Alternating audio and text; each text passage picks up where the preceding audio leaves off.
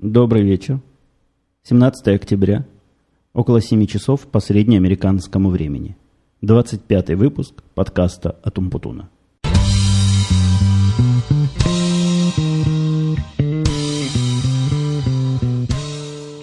Ну, как я уже сказал, 7 часов вечера, но это, к сожалению, не означает, что мой рабочий день закончен. Тут есть еще очень серьезный и основательный кусок работы доделать, поэтому я не буду размазывать кашу по столу и начну с места в карьер. Итак, с места в карьер. Первая новость у нас – это опять некоторые наши внутренние изменения, а именно я, монтируя последние два подкаста, не сколько записываю их, а сколько действительно монтируя после записи, поймал себя на том, что процесс этот стал какой-то жутко тяжелый, неудобный и доставляющий мне все больше и больше раздражения. А поскольку это хобби, а хобби не должно быть в тягость, начал я думать, что, собственно, не так. Не так оказалось вот эта новая программа, которую я приобрел за, ну, не очень уж большие, но за довольно приличные деньги, которая называлась Soundtrack Pro. Программа сама по себе, конечно, замечательная, супер-дупер навороченная и продвинутая, я тут с ней более-менее разобрался, но на моем Mac Mini с одним гигабайтом памяти – она мгновенно занимает всю доступную ей память и начинает система тормозить, но просто страшно. При проигрывании маленьких кусков они заикаются, повторяются, и даже иногда во время записи слышны были некоторые заикания. Ну, вы, наверное, обратили внимание. И, в общем, вычищание вот этих всех огрехов, связанных с, прямо скажем, слабой аппаратурой, которая тут у меня есть, медленным процессором, медленным диском, привела к тому, что этот процесс очистки и учистки и улучшения стал занимать больше времени, чем, собственно, сам процесс творческий, процесс записи. Поэтому надо было принимать срочные меры. И как в мультике, и меры были приняты. Вот. Меры заключались в том, что я совершенно случайно, я честно скажу, не помню, где я навелся на эту программу, может, прямо по гуглу, нашел, на мой взгляд, совершенно гениальную и не безосновательно, нет, безосновательно неизвестную программу, которая называется Sound Studio версия 3. Эта программа, насколько я понимаю, третья версия вот только недавно вышла, как раз для широкой публики.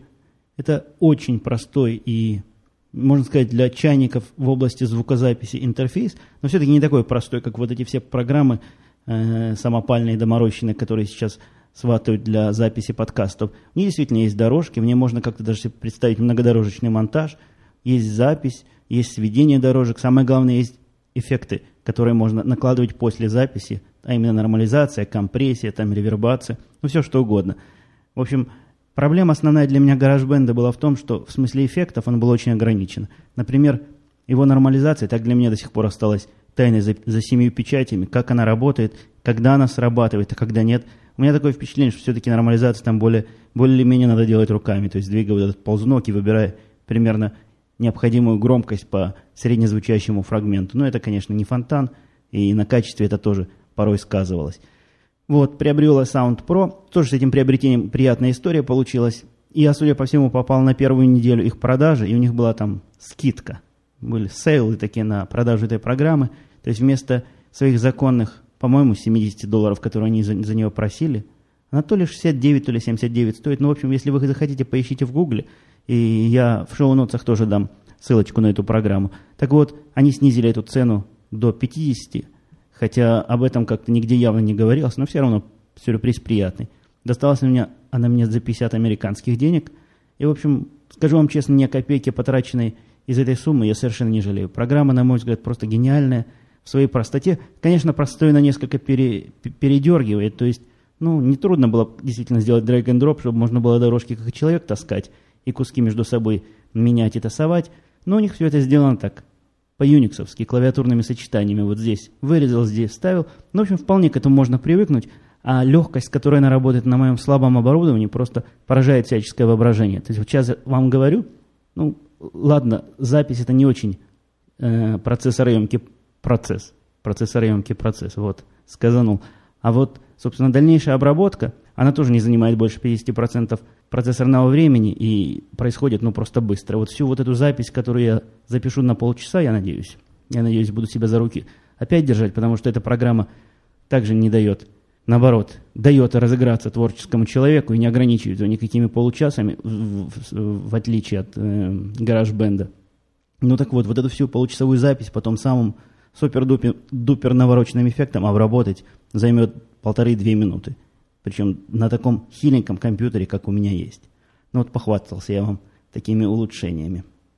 А следующий пункт у меня по поводу программ. Я плавно перехожу как раз к теме, которую недавно обсуждалась Василием сотоварищи в одном из последних подкастов. Я думаю, даже в самом последнем подкасте. Там они обсуждали музыку. Э, нужно ли делать музыкальный подкаст или не нужно делать подкаст. Ну, мы к этому вернемся. А в форуме развязалась дискуссия по поводу того, нужно ли покупать программы для записи подкастов или их надо воровать. И если вот не украдешь, мол, не запишешь. На мой взгляд, вот эта программа за 60, 50, 70 долларов, сколько бы она ни стоила, это прекрасный пример такой очень недорогой альтернативы всяким супер навороченным профессиональным программам, которые действительно стоят сотни долларов. И редко кто может даже здесь у нас, я так понимаю, себе такое позволить для обычного хобби. Но 50 долларов, по-моему, можно себе позволить. Ну, в всяком случае, я себе позволил без особого труда. А кроме того, как правильно заметили, заметили некоторые товарищи на форуме, что действительно есть и бесплатные альтернативы. Не хотите платить, так пользуйтесь Ada City, или как там она правильно называется, как-то она не так звучит в оригинальном произношении. Ну, в общем, вы знаете, о чем я говорю. То есть совсем это дело недорогое в смысле программ. Вот по большому счету меня сейчас полностью мои потребности покрывает вот эта 50-долларовая Sound Studio 3 и условно бесплатный GarageBand, который входил в мою операционную систему. А что касается музыки, что касается музыки, тут тоже разгорелись, разгорелись страсти. Тут, конечно, медаль как минимум о трех сторонах и палка как минимум о четырех концах. Но, с одной стороны, оно, я эту точку зрения со всеми присущими мне силами и активностью поддерживаю, продвигаю в жизнь, которая говорит, что воровать нехорошо и обижать творческих людей тоже нехорошо. Я как бы представитель вот этих самых творческих людей, которые, в общем, не понаслышке представляет, как на программиста сказывается воровство его результатов. В этом смысле исполнители, хотя, конечно, с ними ситуация немножко другая, там и записывающая компания, кто угодно, но тем не менее. В конце концов, страдает, по большому-то счету, исполнитель, то есть автор, то есть творец. И я творцов не люблю. Обижать, и, в общем, вам тоже не советую. Ну, это, это не угроза. Это так, такая фигура речи. Вот, это с одной стороны. А с другой стороны, вот там обсуждались, по-моему, даже мной обсуждались мотивы, с какой-то, зачем, в общем, человек выкладывает музыку в подкаст.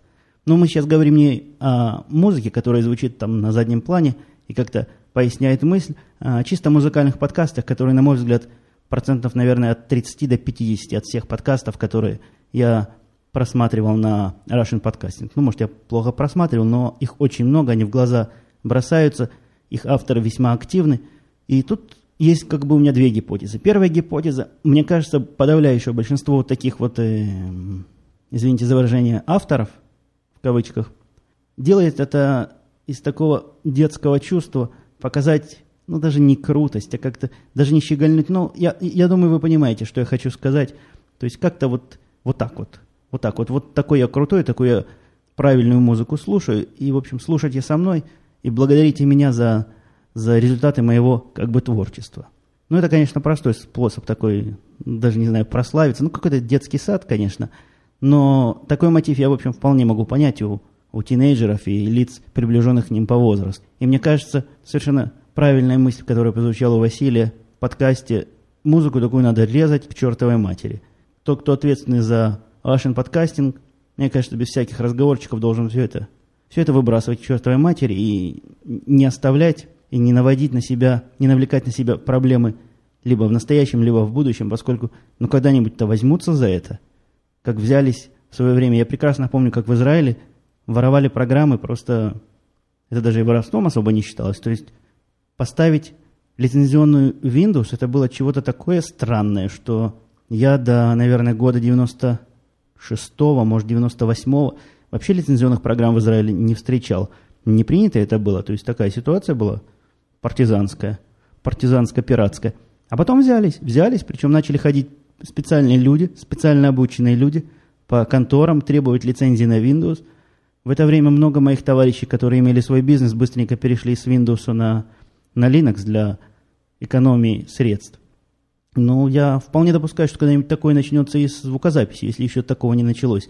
Поскольку вот эти все охранники авторских прав ищут давно козла отпущения, который ответил бы им за уменьшение продаж их дисков. Может, и до России это когда-нибудь докатится. Но, как вы помните, я вам обещал тут многоконцовую палку. То есть у этой проблемы еще и другая точка зрения, которая тоже весьма и весьма серьезная и имеет право на существование. Я не знаю, как в России, я русских радиостанций тут ловлю, ловлю, по интернету слушаю только «Эхо Москвы». Вполне возможно, что в России ситуация не такая с музыкой, как э, вот здесь у нас в Америке. Здесь, на мой взгляд, ситуация с музыкой просто жутчайшая. Об этом коллега мой из подкаста «Силиконовой долины» затрагивал вскользь эту тему – а, действительно это какой-то кошмар. То есть то, что идет на радио, я из того, что идет на радио, способен только слушать, допустим, джазовое радио, которое передает такие классические вещи, и, в общем, ну и то это слушать крайне тяжело из-за того, что реклама прерывает буквально каждые пять минут, и реклама примерно по длительности, как сами, само звучание смысловое. В общем, ситуация с радио и музыкой на радио весьма и весьма тяжелая. Вот я вам сейчас поставлю фрагментик один на американском языке, который это фрагмент из аудиокниги. Я там после того, как это проиграю, посмотрю, кто это сказал. А те, кто слышал Эда Маккари где-то, наверное, выпусков 10 назад, он даже вот этот фрагмент ставил себе в заставку. По-моему, очень, очень выражающее такое звуковое послание. Вот послушайте секундочку. Please save me from people who've been told what to like and then like it. In my opinion, if you're over six years of age and you're still getting your music from the radio, something is desperately wrong with you. I can only hope that somehow MP3 players and file sharing will destroy FM radio the way they're destroying record companies. Then, even though the air will probably never be safe to breathe again, maybe it will be safer to listen to.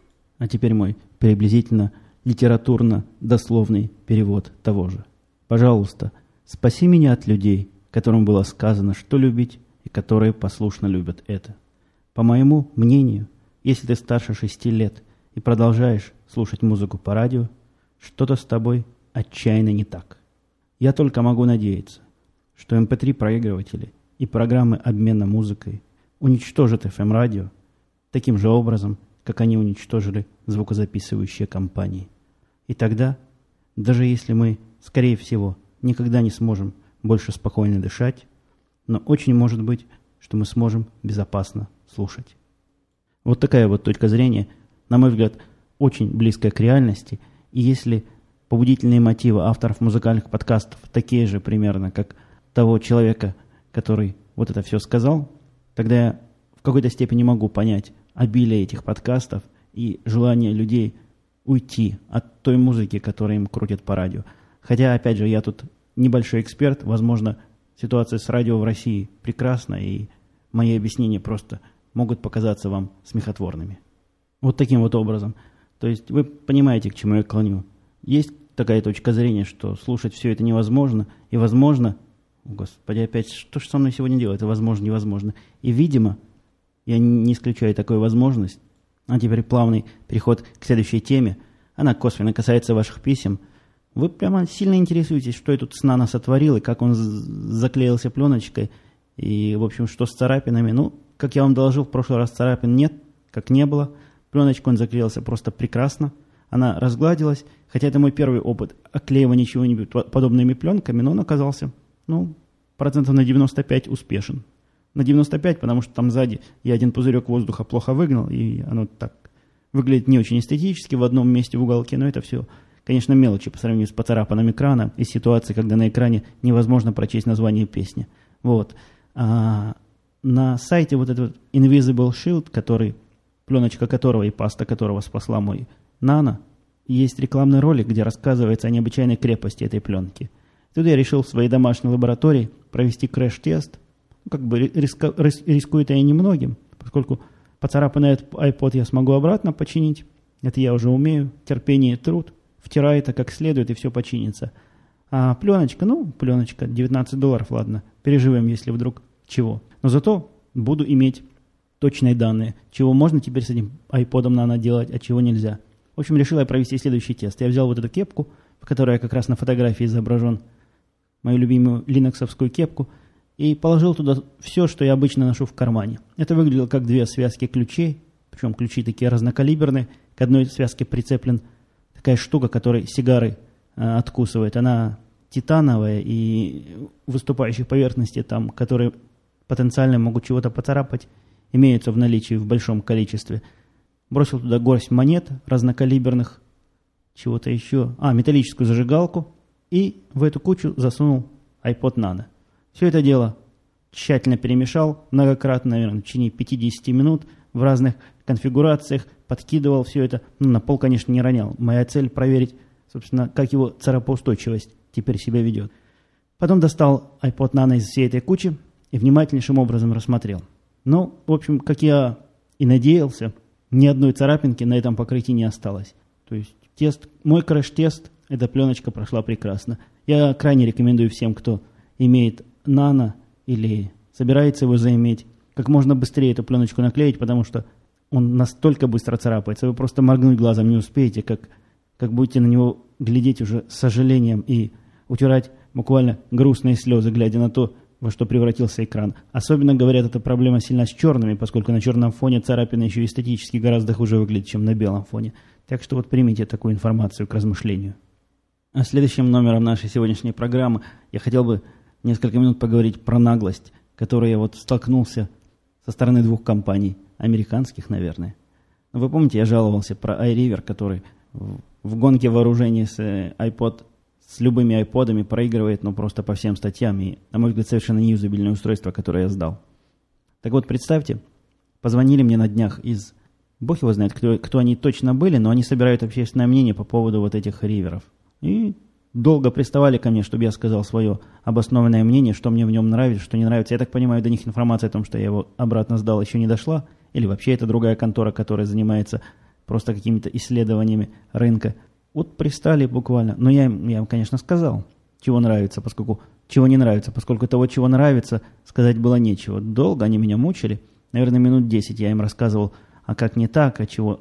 Они, они не спрашивали моих мыслей, как это все улучшить. У них, видимо, у них, видимо, другие цели. Наверное, удовлетворенность рынка, удовлетворенность заказчиков послушать. Но вот прям он...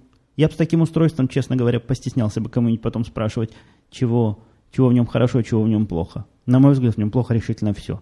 А второй случай наглости случился с PayPal. PayPal или PayPal? PayPal, по-моему, да? Вот платежная система очень известная. А, пожертвование вот это единственное, которое мне пришло на ESVN, оно пришло вот на этот мой счет – на, pay, на PayPal этот счет. И оказывается, там такая хитрая система, которая тоже заточена по то, чтобы пользователя кинуть. У них есть такая фиговина, которая называется доверенный клиент, проверенный клиент, доверенный клиент. Это означает, что во время регистрации необходимо указать номер своего счета, routing-код, в общем, все данные, чтобы они могли и подписать соглашение, что ты разрешаешь им проводить транзакции через твой счет в банке. Ну, то есть, если ты чего-то покупаешь, прямо с твоего счета в банке будет сниматься. Но вообще я таких штук не люблю. Как бы, ну, я понимаю, дать кредитную карточку, это еще куда ни шло. Там есть всякие способы защиты, а тут прямо просят счет в банке. Хотя, с другой стороны, это же счет в банке есть у каждого, кто каким-нибудь образом получает мой чек, так что тут тоже палка о трех концах. Но я им этого счета никогда не давал, всегда при попытке чего-нибудь такое сделать, они ну, купить. Я, я по этому PayPal покупаю скайповский время для Skype in или Skype out, как это они называют. В общем, когда звонишь на обычный телефон. Вот. Они мне всегда это настойчиво предлагают, я всегда категорически отказывался. А вот теперь оказалось, что вот эти несчастные 25 долларов, нет никакого пути перевести, пока ты не станешь вот этим проверенным пользователем. И они, они меня просто заколебали. Сначала они каждый день присылали мне имейл о том, что вот вот-вот эти деньги с вашего счета обратно идут, потому что вы не подтверждаете их перевод. Оказывается, мне деньги пришли, я еще должен согласиться их принять. Это продолжалось, наверное, неделю. Через неделю они начали мне звонить, что у вас тут такая большая сумма накопилась, а будет жалко, если пропадет. Ну, в общем, достали они меня в конце концов. Есть у меня один такой счет, не очень опасный, на котором деньги сроду не водились. Дала им номер этого счета, зарегистрировался. В общем, теперь я у них проверенный пользователь. А, а регистрация – это тоже песня – они, когда ты им даешь номер счета, они не могут быть уверены, что ты это ты, поскольку у них нет прямой связи, видимо, с банком. Поэтому они делают следующий трюк. Они тебе на счет кладут несколько центов. Два перевода там по... Каждый из них на сумму меньше одного доллара. Ну, на какие-то кривые суммы, там, допустим, 23 цента и 75 центов. Они тебе переводят эту сумму, она приходит где-то через неделю, и ну, от трех дней до недели, а потом ты в виде пароля должен ввести, значит, какую сумму они тебе прислали. Вот такая у них система защиты. Ну, по-моему, совершенно наглое мероприятие. Я понимаю, что они как-то защищаются от, от жуликов со своей стороны, но, собственно, зачем меня подвергать такому риску и заставлять давать все свои банковские реквизиты? Будучи последний раз на работе, это я еще в прошлый раз вам хотел рассказать, и как сейчас помню, это не влезло запланированное время. Опять мы были с Димой в ресторане, и что вы думаете? На дворе уже конец октября, ну, конец не конец, но вторая половина разменена.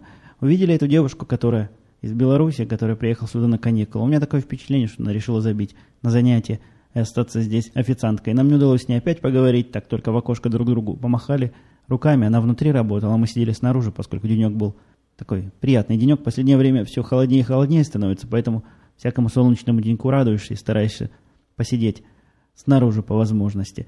А прислуживала нам, прислуживала, обслуживала нас очень неприветливая черная девушка, довольно здоровая такая черная тетка, я бы даже сказал, молодая, но, но видно, что тетка, с нахмуренными бровями. Она пришла к нам, принесла меню. Мы от меню отказались сразу, чем прямо ее удивили, как будто мы что-то неприличное сделали. Начали заказывать. Ну, вот, вот та проблема, которую я многократно говорю, когда люди не пытаются друг друга понимать, а, а наоборот, в любом незнакомом произношении и построении фразы слышат что-то для себя удивительное и не пытаются даже напрячь имеющийся мозг, а наверняка он там имеется. Вот такая ситуация опять случилась. Мы буквально пальцами показывали, чего нам надо в этом меню, хотя ни разу в этом ресторане ни с какими другими официантками у нас такой проблемы не возникало. И самое удивительное, что она с нами тоже общалась как-то странно. То есть, во-первых, она говорила громко, Многие считают, что если говоришь по-английски громко, то тебя иностранец лучше поймет. А во-вторых, она не просто говорила, вот как с людьми, которые плохо понимают язык, хотя у меня есть сильное подозрение, что этот язык мы понимаем уж точно не хуже, чем она. Она еще говорила с нами как с идиотами. То есть, знаете, как если попытаться какую-то фразу по-русски про просто построить, выбрасывая окончание, там местоимение, там «я хотеть есть» или «я ходить туда». Вот что-то в таком роде она с нами примерно и разговаривала. Ну, в американском языке своя специфика, у них, у них не окончание, у них все по-другому. Но, тем не менее, основная идея была такая. В общем, поговоря с нами как с идиотами, она в конце концов принесла не совсем то, что мы заказали. Мне вместо сырого мяса принесла сильно прожаренное. Диме тоже какую-то картошку не такую принесла. В общем, бестолковая попалась на редкость. И я точно уверен, что эта проблема не в нас, а проблема явно в ней. Тут я Дим, Диму раз затронул. У Димы тут произошел приятный такой юбилей. Он два года работает в нашей конторе. Да, два года. И по этому поводу я ему выписал премию. Премию, как тринадцатую зарплату. А сами знаете, что с тринадцатой зарплаты положено бригадиру ставить Магарыч. О чем я Диме непременно сообщил. Он поинтересовался, какой именно Магарыч мне нужен. Решили сойтись на Хеннесси. Ну, таком не самом, конечно, крутом, 100 долларов. Ну, так, долларов за 30, за 40, я думаю, нормально будет. И поэтому Видимо, в пятницу после работы, а может в субботу, в общем, как, как карты лягут, мы соберемся с Димой вместе, опробовать, собственно, его Магарыч, и, возможно, в таком состоянии попытаемся записать подкаст. Это будет, я думаю, интересный, во всяком случае, для нас эксперимент, поскольку после коньяка я еще подкасты ни разу не записывал. Хотя, надо сказать, после коньяка пьяность не такая, как после вина наступает. Субъективное ощущение, что голова свободная, и чистые, мысли текут, просто ноги плохо работают при этом. Ну, в нашем деле ноги не нужны. А тут еще в пятницу мне придет дополнительное оборудование, которое я заказал. А заказал я второй микрофон, нормальный такой микрофон, тоже Shure, э, только не SM58, а PG58. Опять же, бессменный ведущий будильника и печального ослика Бобок сказал свое веское слово, что микрофон правильный, а уж в чем-чем об этом он понимает – Поэтому по его совету, нет, не по его совету, по его рекомендации этот микрофон и заказан. В общем-то, кроме того, пришлось заказать новый миксер. Меня тут ругали, что я микшеры называю миксерами. Ну, как-то по-английски он действительно миксером называется. А по-русски это, по-моему, какое-то клановое слово. Мне кажется, что вот эти звукорежиссеры, ну, тоже люди такие около, около творческие – но, ну, в общем, технически придумали, это у меня такая теория, придумали себе свой язык, и некоторые слова решили вот так вот странно расцветить. Ну, как-то микшер звучит явно, ну, странно. Как-то и не по-русски, но в то же время не по-английски, как будто бы он с какого-то другого языка пришел, а не с английского. Может, я, конечно, заблуждаюсь, у микшера есть совсем другие лингвистические корни, чем у миксера, Ну, в общем, купил я вот эту штуку, которая микшер слэш миксер. У нее теперь есть два входа для таких микрофонов, таких продвинутых микрофонов. Мы сможем с Димой спокойно записать в разные микрофоны качественно, ну, я имею в виду качество звучания, чего-нибудь чего записать. Возможно, вам будет интересно. А еще, если вы хотите, чтобы какие-то темы интересные вам были подняты, мой, мой прошлый призыв произвел весьма слабый эффект. Позвонил один человек, оставил это ответчик на Skype. Информация была по поводу того, что мой подкаст, который находится на yahoo.podcast.com, кстати, в курсе у Яха теперь есть свой директорий. Так вот, не yahoo.podcast.com, а podcast.yahoo.com – там по слову Путун меня можно найти. Но при попытке зайти вглубь, он выдает информацию такими каркозябками, которые не являются ни одним, ни одним набором символов. То есть это, это невозможно перевести в русские буквы никаким образом.